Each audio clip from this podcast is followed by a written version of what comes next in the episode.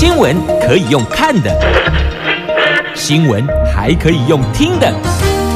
亲切的早安问候，专业的新闻分享，欢迎加入美英主持的 News Online，说新闻给你听。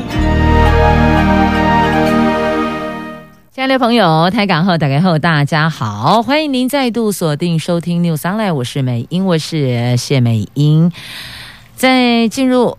今天四大四大报呃三则头版头条新闻之前，我们先来关注天气概况。来北北桃，今天白天温度介于十八度到二十八度，竹竹苗十六度到二十七度，全部都是阳光露脸的晴朗好天气。好，那么今天四大报的三则头版头呢，中时跟联合是同一则，讲的是两岸哦。这邱泰三提务实说。他指出，有很多对春暖花开的期待，将从非政治层面累积互信。也就是说呢，后疫时代这个后疫呢，后疫情时代了啊，后疫情时代，两岸交流势必恢复，同时要同获其利哦。他接掌陆委会也表态，将回应各方的期待，被视为是向北京释出善意呀、好，就是在今天的中时跟联合的头版头条，自由时报头版头是有关对抗新冠肺炎的药，因为透过 AI 大数据，所以数字会说话，拉出来发现其实有一些旧药旧的药品，它对抗新冠肺炎的效果反而更强大呢。这是由阳明交通大学跟跨校的学研团队锁定。而从大数据拉出来的药物资讯，而且这个成果还发表在国际期刊《奈米领域》，这等于是相当的有助于研制抗肺炎的新药呢。好，有一支药被筛出来，它的效果强三十倍，就比现在热门用药瑞德西韦的疗效还要强上三十倍呀！苹果日报头版版面就是台铁维修车误撞自家人，而且是倒班工作人员。那奇怪嘞，怎么会不知道前方轨道上有工作人员？所以。倒班的监看跟瞭望这两道关卡全部都出包，也等于就是重击了基层士气。那这一起台铁的电力维修车撞上自家人，造成了两死一伤啊！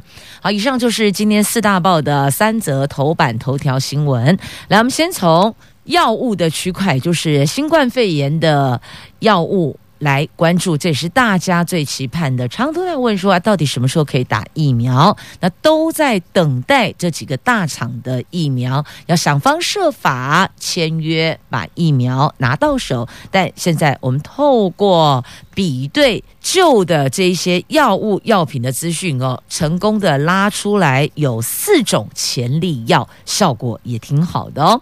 这个是阳明交通大学与跨校学研团队锁定的新冠肺炎研究旧药新用。我们比较常听到的是旧瓶装新酒，对吗？它这个就是同样的概念，旧药新用，旧的药。但是它或许在其他疾病的疗效上也是有效度的，因此就透过大数据去比对五万笔的药物资讯，果不其然，比对出。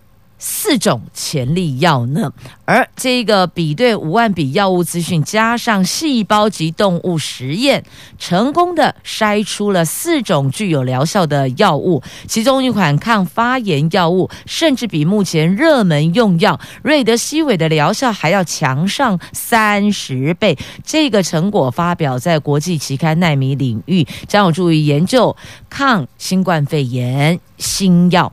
那阳明交大生物科技学院的院长杨静木教授说，师生团队跟台大、中研院、中兴国防医学院等跨校合作，锁定新冠肺炎，执行 AI 与大数据比对，将病毒影响人体蛋白质的情形与药物资料库比对匹配，从五万种的旧药天然物中去进行筛选，初步找到了十五种可能具有疗效的药物。那再用我们国内第四号的新冠确诊者的病毒株，将十五种药物投入细胞与动物实验，最后找出来了四种有效潜力药，包括了抗 C 型肝炎病毒药物巴瑟皮韦、特拉皮韦、抗艾。艾滋病的药物奈非那韦，还有一种抗发炎的旧药，那也就是这一款抗发炎的旧药，它的疗效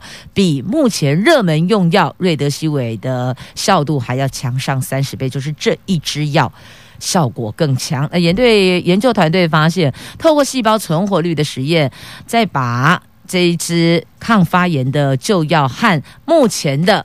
新冠常用药物瑞德西韦做对比，那发现这个旧药比现在热门的这一款用药，它的抑制效果好上三十倍，而且毒性比较低，提升细胞免疫力又比较好。白老鼠实验也证实了，它对肺部浸润者有。效有这个治疗的效度，是具有潜力的药物哦。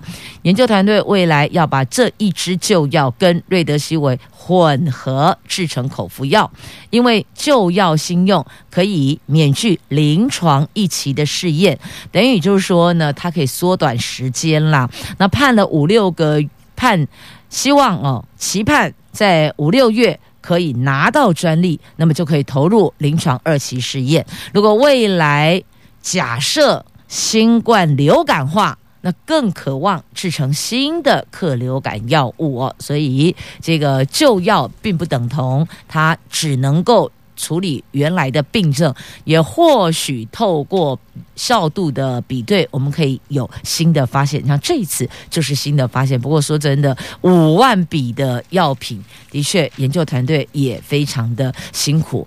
那么目前全球可以说是超越政治立场啊、有共产嘛，有民主嘛，哦，超越政治立场，大家一致。抗议，目前当前现在最重要就是要团结抗议。地球村的每一个人都无法置身事外哦。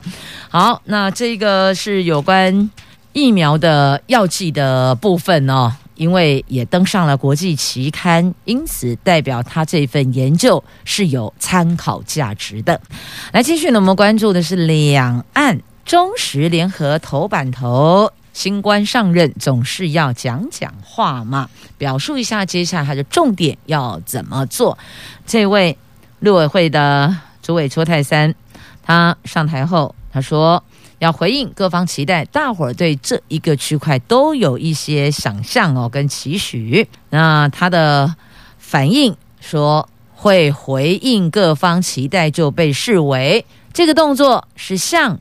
北京政府释出了善意，他期盼两岸走的是务实交流，最重要同获其利。那后疫情时代哦，两岸的交流势必是要恢复的。那春天，很多人都说：“哎呀，春天花开哦，春暖花开，总是有许多新年度新期待，一年之计在于春哦，就啊，有一些今年度的期许。”那么邱太三他说。务实的做法就是从非政治的层面去累积互信，非政治层面啊，不就指的就是经贸啦、治安啦，对不对？所谓的治安就是两岸联手打击犯罪之类的嘛。你的人做了事，然后跑到我们这里来；我们的人干了坏事儿，溜到你那里去。那我们两岸合作打击犯罪，这个也是另外一种区块非。政治层面区块的互动，然后从这个互动去建立自呃建立互信，累积互信，大概意思是这样了。不过经贸这个讲到钱哦，算你便宜一点，少收一点税金，或是其他的做法，就影响我方的收入。所以哦，经贸区块的共识要双方皆大欢喜是比较难的哦，通常都会最后。走在虽不满意但勉强接受，大概在这个点上，至少不要两方因此而撕破了脸。你看那个美国跟中国，这下子在钱的事情上哦要瞧，那有得瞧了，双桥，一个是瞧事情的瞧，一个是我瞧瞧你，我看看你哦，你看看我，我瞧瞧你，你瞧瞧我的那个桥，这两个桥都有得瞧了。新任的陆委会主委邱泰三昨天走马上任，他说后疫情时代，两岸的交流势必会恢复。那这段期间也有很多对两岸未来能春暖花开的期待呀。昨天邱泰三多次提到务实。并说，总统指示在后疫情时代要事先准备两岸未来可能恢复交流及人民往来，希望我们从非政治的层面，譬如说经济社会文化的交流来提升累积彼此的互信啦。不过呢，截至我们这里的平面媒体。昨天晚上截稿之前，大陆官方都没有回应邱泰三的说法。那大陆国台办今天举行春节后的首次记者会，将会在这个记者会上进行正式的回应呢。所以了解了哦，他们总是要想想看，邱泰三说这些话是出来过个场、走个场面、说个门面客套话呢，还是真的有那个诚意？要在非政治层面去累积互信，进行交流。那在文化交流部分，可能我们自己也要调整做法哈，就不要再去给人家查水表了啦。有些那个两岸文化交流团或是一些民间团体、民间协会啦、团体啦，还有是跟两岸文化交流、两岸事务有关的哦。这个传说听说有人说啦哦。说被查水表了，大概类似是这样。所以，如果要建立互信，先把诚意拿出来。那在这个部分，呃，做文化交流的团队其实很多了哦。那有很多的确是借文化交流来蹭彼此的情感，这个也有。但你说这两个要怎么把它切得清清楚楚，很难啦。把干净就是一定要拉到一个点。有人是喝酒把干净，有人是把掉把干净啊，没有了把掉哈，最后都会撕破脸。好，把掉拿掉。这喝酒把干净的很多嘛，吃饭把干净的很多嘛，送礼把干净的很多嘛，是啊。所以把干净的方式有很多。那两岸要增加互动，互动的方法、管道、内容也很多。那互动之后。是否能够产生互信，进而累积互信，这又是另外一个观察的重点了。那邱泰三说，他将秉持总统的指示，在坚定国家主权跟台湾民主的原则下，后疫情时代两岸交流势必恢复。那如何健康有序的推动，这个是两岸人民共同的期待。对呀、啊。基层有基层的期待，长官有长官的互动模式哦。有时候这个基层的期待跟长官的互动模式是没有办法画上等号的，亦或者说长官互动模式可能无法满足基层的期待，这个也是有可能的。那邱泰三进一步说，后疫情时代国际形势不断的演变，势必会有些新的准备，这些新的准备包括。两岸在政治、经济、国际关系等方面的冲击，也要有一些新的评估。那接着去拟定新的方向跟政策。总统因此指示，在后疫情时代，要事先准备两岸未来可能恢复交流及人民往来等做准备跟引领。好了，讲到这，你不觉得说了个半天听得懂，但你不觉得都很场面吗？对吧？哦，拟定新的方向、新的政策，呃，我们会有一些新的评估。结果我马就搞共哎啊，但是就不会是如果会出会啊，这些话你也会说啊，是吧？场面话大伙儿都会说，但问题是具体的做法是什么？我觉得具体的做法比说还重要，也就是做比说重要。因此说什么不重要，做什么才重要呢？好，那另外呢，大陆方面对我方在国际的。空间上的确是有压缩，他们甚至会透过很多的能量去影响我们在国际友人的这个互动的部分，哈，会尽量的拉我们的朋友啊，拉我们的友邦啊，对吧？去建交啊，类似像这样排挤我们的国际外交空间啦。那我们也强调，从来对对岸都没有恶意。那我们的关键科技还要还是得要有所保护。就邱泰山说的，要不然最后这一块，我们的护国神山。当然，现在讲护国神山不是指台积电而已啊。如果把这个护国神山拉出来，以科技关键科技业，我们的三 C 科技业，在这个部分，假设还没有 hold 住，专业技术跟专业人才又都被挖光光了，那试问，我们现在被推下面做筹码啊？不然你以为这次？美国跟英国，反正就是欧洲国家了哦。美国这些发展汽车产业的国家，对我们为什么释出温暖，释出春暖花开？好了，那为什么呢？因为啊，这一块的晶片面板在我们手上啊，啊，一波这个物件，一波发都叮当啊，所以回到原点，也就告诉大家。如何去 hold 住我们自己的存在价值？这个是超级重要的啊！好，春暖花开是否能够回应各方期待，同时满足各方期待，这个才是重点。那回应就只是说说，满足表示做到，阿内了解两者之间的差异了吗？回应跟满足是不一样的，记得是用嘴讲诶，记得是实际上去执行去做的。来继续，我们关注在今天的苹果的头版版面的新闻，这台铁误撞自家人，就台铁的电力维修车撞上了三名正在轨道上工作的道班人员，这人就觉得奇怪嘞，啊，不是有通报系统吗？不是有瞭望系统吗？啊，这两大。大块难道都出包了吗？也因为这个样子，重击基层工作人员的士气。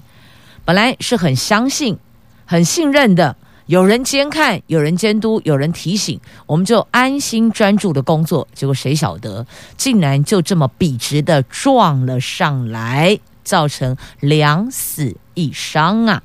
这台铁金船电力维修车撞上了三名倒班工作人员，导致两死一伤的重大意外。昨天，台铁道班工在台东海端站进行倒插抽换工程，结束之后，五个人留下来保修。那有一辆电力维修车正在进行驾驶训练。现场虽然有派瞭望员，但是维修车开到了海端站的时候，其中三个人不知道为什么。他们并没有离开轨道，因此惨遭重击撞送医之后，两人不治，一人骨折。那根据媒体深入了解，维修车并不知道前方轨道上有人呢，嗯，怎样呀？那道班的监看关卡跟瞭望关卡，显然这两道关卡通通失效，都出包了。那是不是通报疏漏？正在厘清。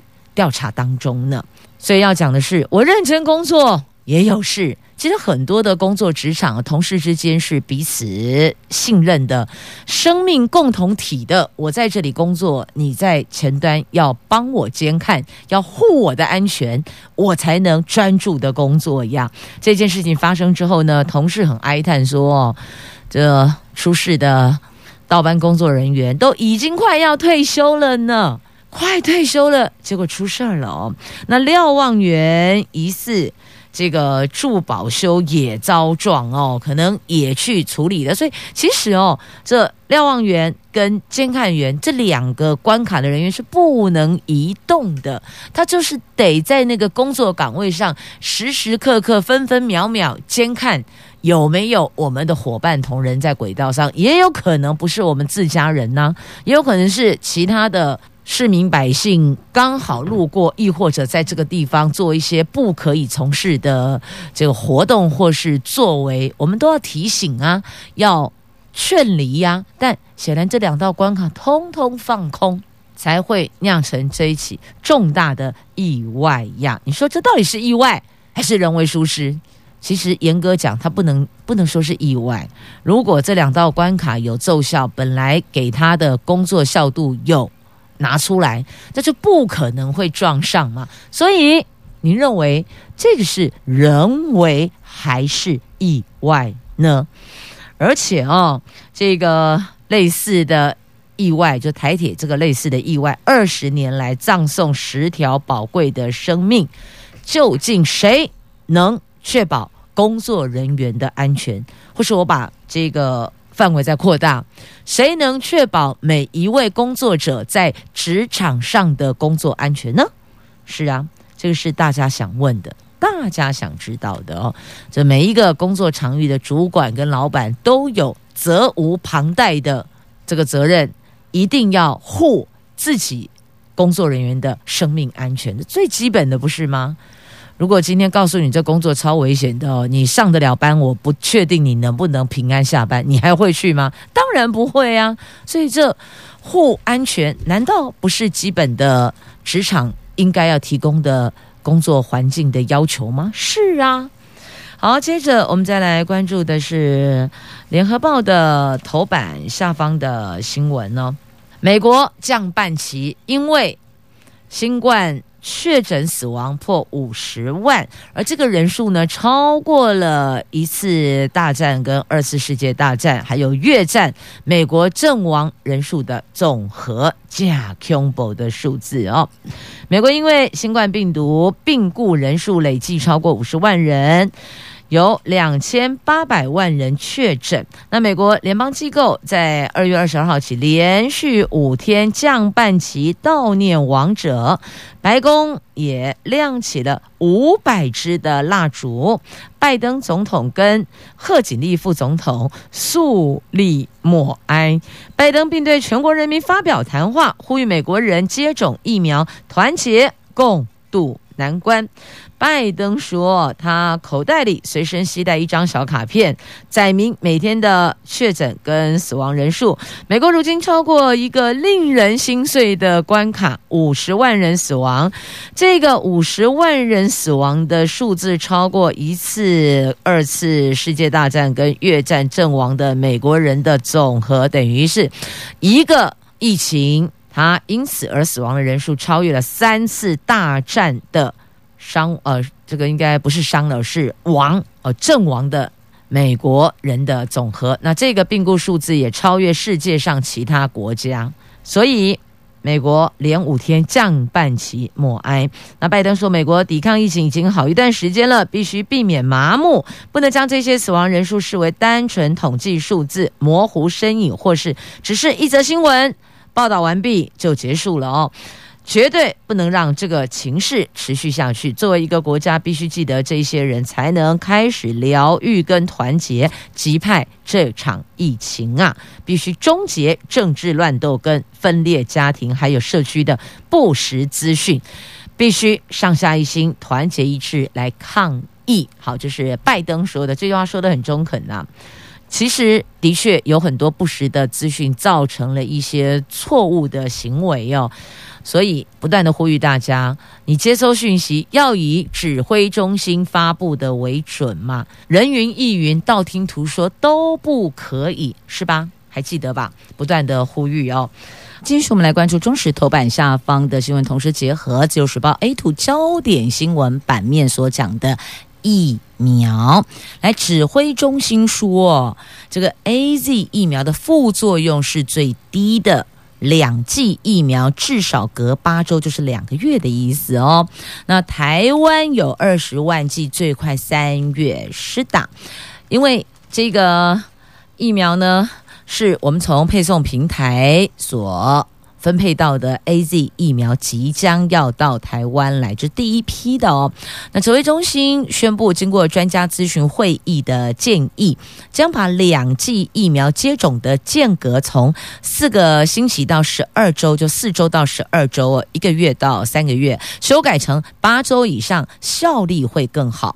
而国际研究主要施打三种疫苗的各种副作用出现频率，发现年长者发生频率。低于年轻人，那未来国内施打疫苗会因应国际施打经验及研究，随时调整施打的安排哟。他这个意思就是说呢，我们年轻人的免疫系统比较旺盛，所以副作用的发生率会高于年长者啊，就是特别要拉出来让施打者，也就是我国人都要了解的哦。那这三种主要疫苗注射部位疼痛占比最多，这国际间传出了疫苗有很多的副作用。那我们整理后，有三种主要疫苗的各种副作用的出现频率，只有，然后我们就去备注哦，那只有这个。年轻人的副作用会高于年长者，因为免疫系统比较旺盛哦。那强调这个是用第三期临床试验的数据，并不是一般对象的副作用哦。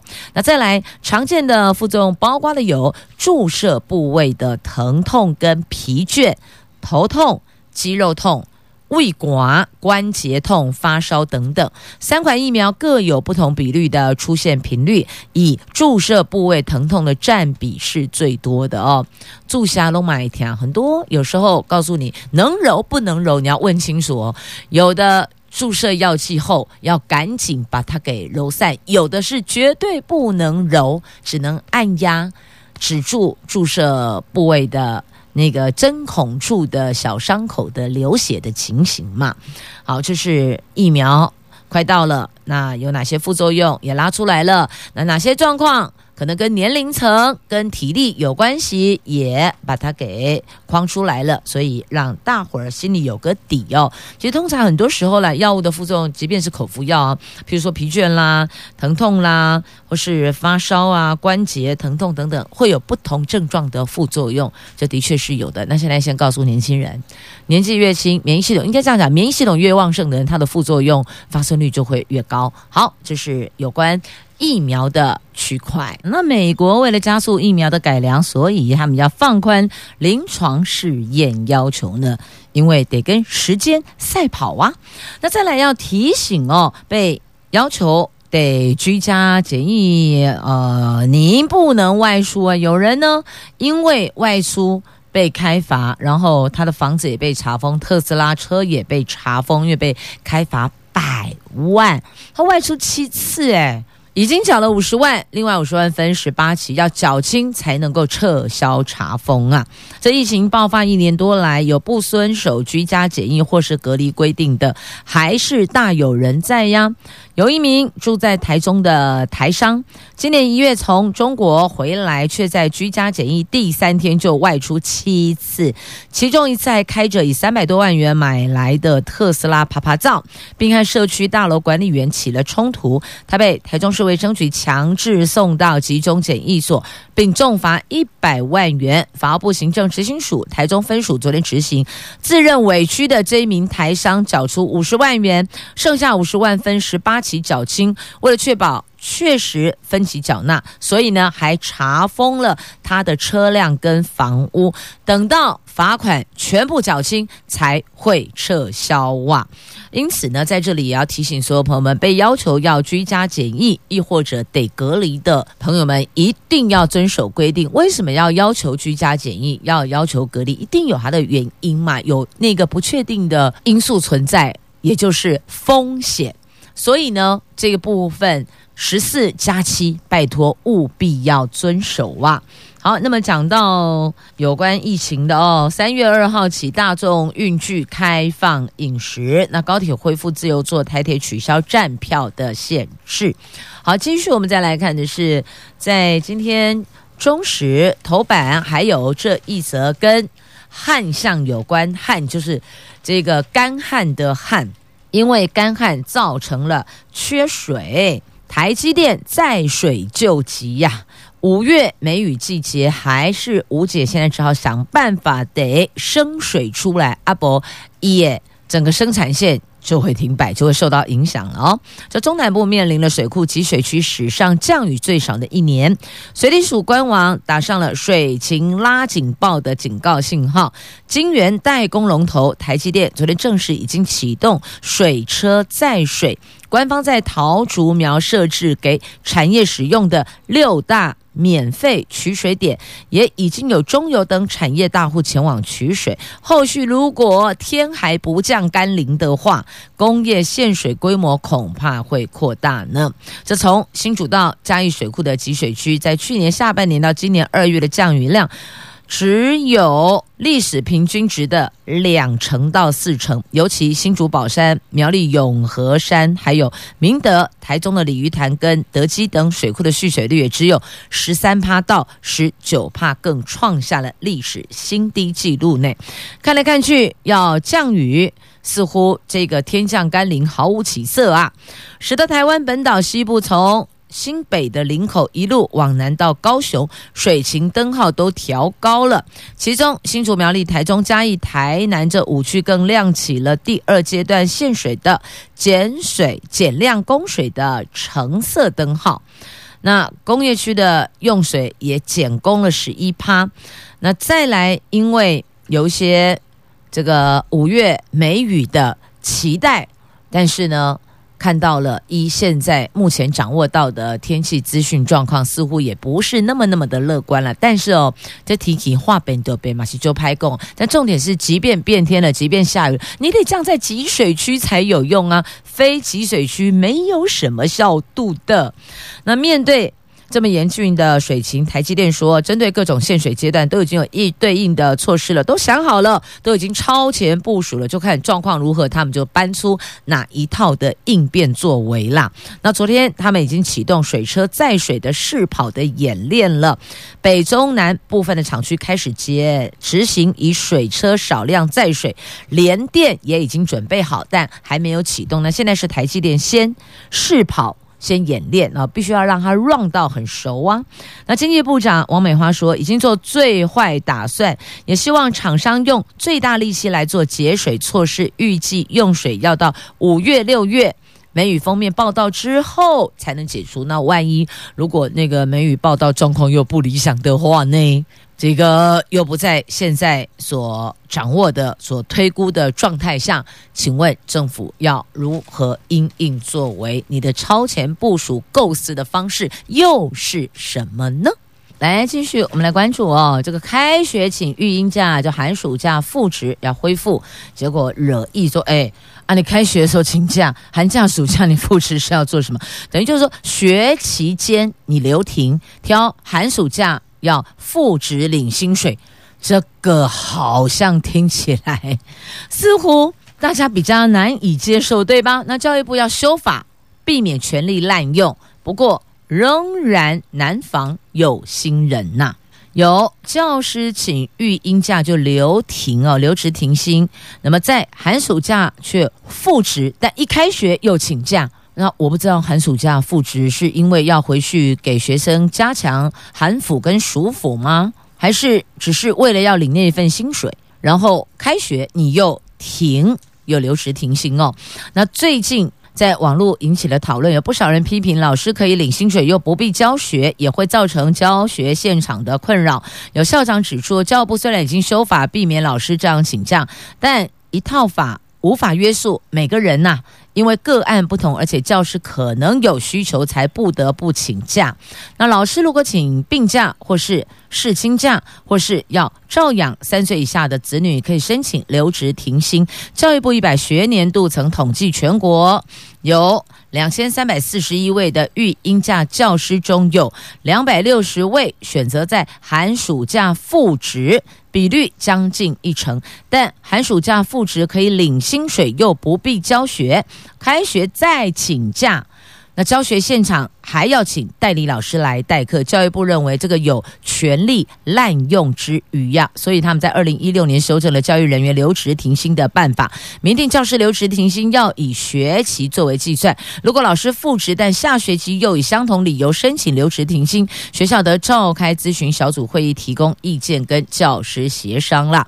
那有一名国小校长就说，教育部虽然已经修法杜绝这样的权力滥用，但仍然难防有心人。而且一个案不同，用育婴假又是法定权利，教师可能是真的有需求，一套法是没法去约束每一个人呐、咨询小组成员是由学校职员组成，认定基准要松要严，各校不一，有时候也不想得罪人。好，重点来了，就是因为不想得罪人，所以即便你学校有咨询小组，但简单说，就只是走一个过场，给一个交代的概念，还是会让他在学习开始请假，暑假、寒假的时候就复职，然后学习一开始又请假，等于就是来领寒暑假不必上学的薪水。所以你说这个有公平性吗？这个可能还是有待商榷。要不然你的咨询小组成员就不能是学校组成，你就可能得是有教育局，就有学界的。有民间团体的，有家长团体的，三方都到位，类似像这样的方式，你都把责任丢给学校内部的教职人员，谁要当坏人啊？哇，这洗地立马不爱丢不，所以这就是一个问题症结所在啊。所以你说南方有心人可以呀、啊，你把咨询小组的成员做一个调整嘛，就像。我们公务部门有些标案，你要开标，你的这些评选委员不可能全部是内部人员嘛？啊，这个脑袋转一下有那么困难吗？那家长会的团体的代表也不能是该校的家长会呀，你得跨校。譬如家长会，假设我们这个咨询小组，假设举例了啊，成员有十五个人，好了，一定要单数，我不能双数，十五个人好了。那假设家长会的部分。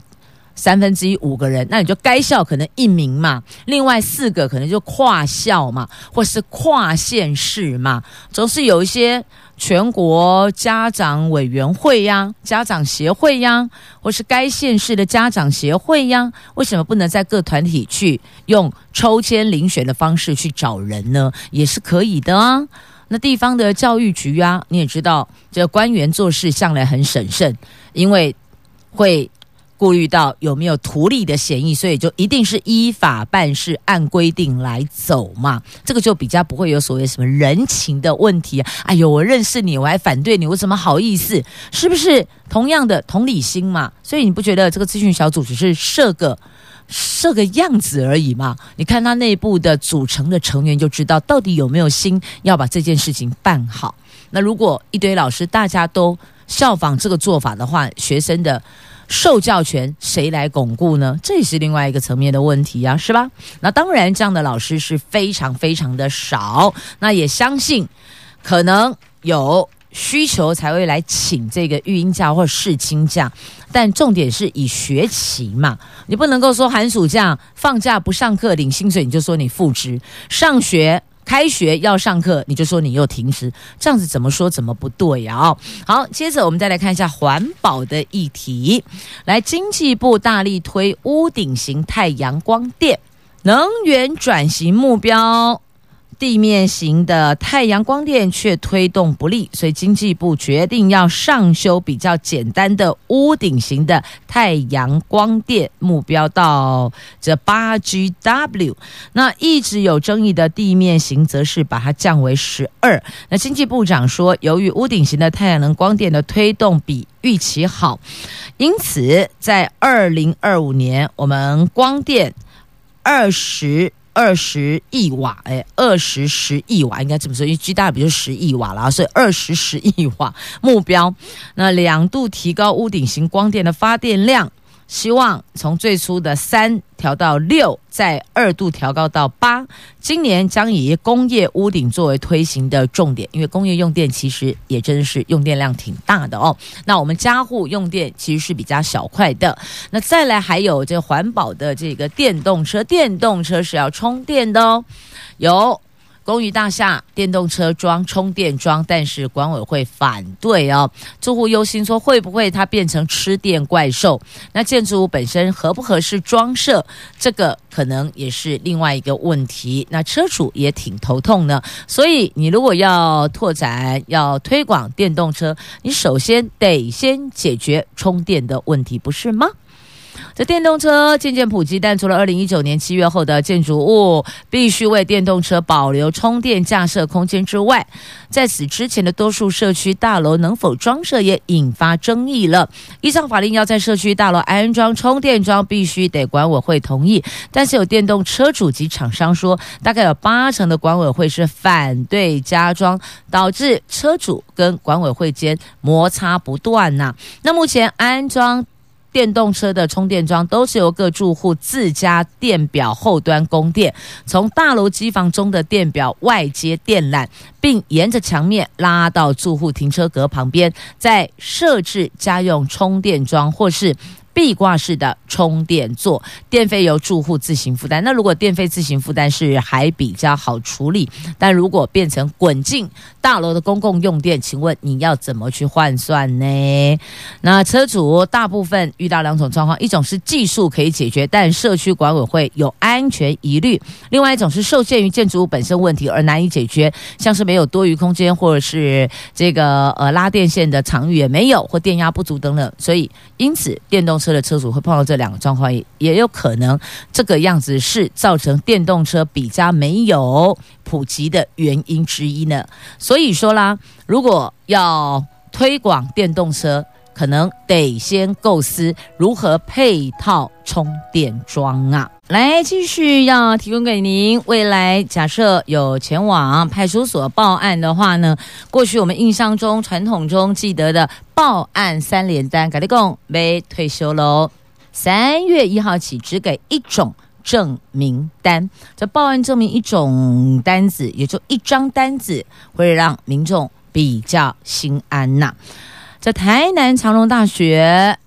马国女大生遭杀害案，连带引发了没有给报案三联单的吃案疑云，还导致了警察局长调整职务哦。为了彻底杜绝吃案以及提升报案效率，警政署规划将现行包括刑案三联单的七种单据整合成为一张受处理案件证明单，就把它给 all in one 了。全国警察。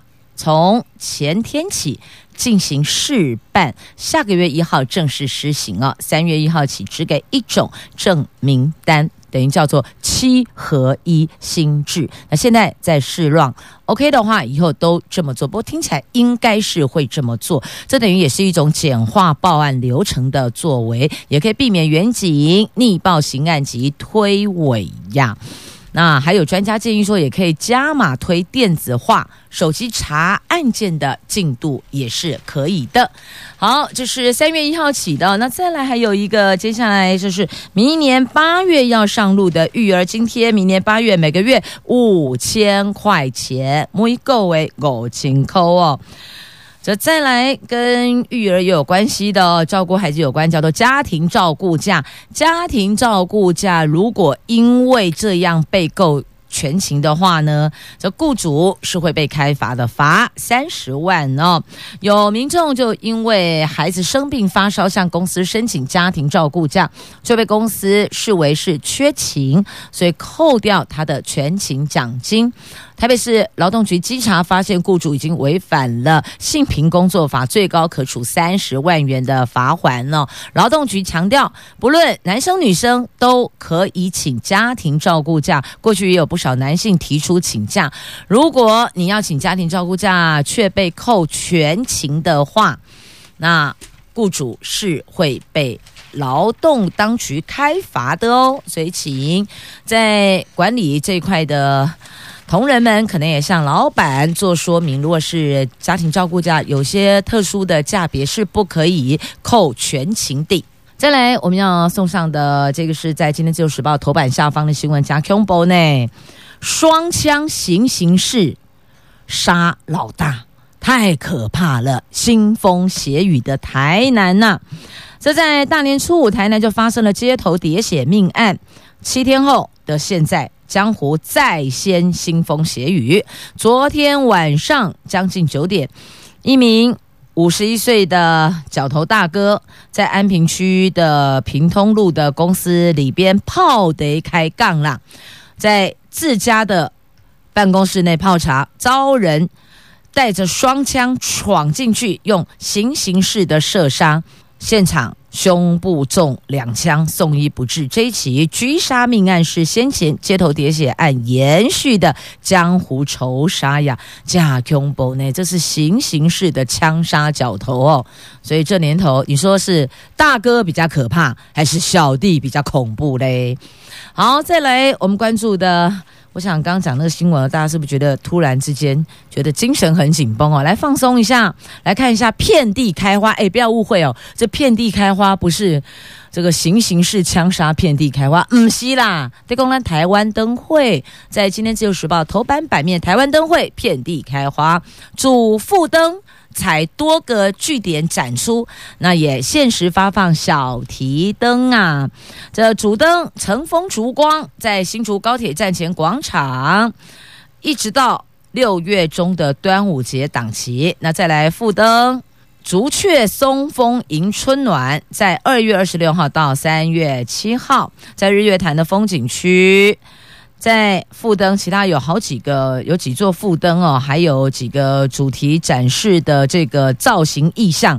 都分别在不同的地方。简单说，有新竹，有南投，有云嘉南，那还有八卦山哦，都有。还有到金门去的都有哦。详情你就上一下我们交通部观光局的官网了解一下。那再来台南的澎台南澎湖直航的丽纳轮，四月份起航哦。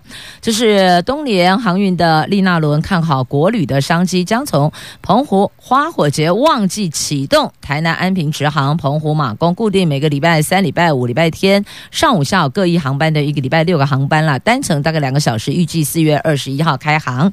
好，到这头版所有新闻都聚焦了。那还有好赏花，拉拉山樱花季，后山花况美不胜收，也让您可以比较赏心悦目一些些。免得刚刚的社会新闻是不是让你听的是胆战心惊啊？所以调整我们的。观看的影像，譬如说好山好水好风景好花卉，这都可以让您心情愉悦一些些哟。好，拉拉山樱花季邀您来赏花，同时也谢谢朋友们收听今天节目，我们明天空中再会了，拜拜。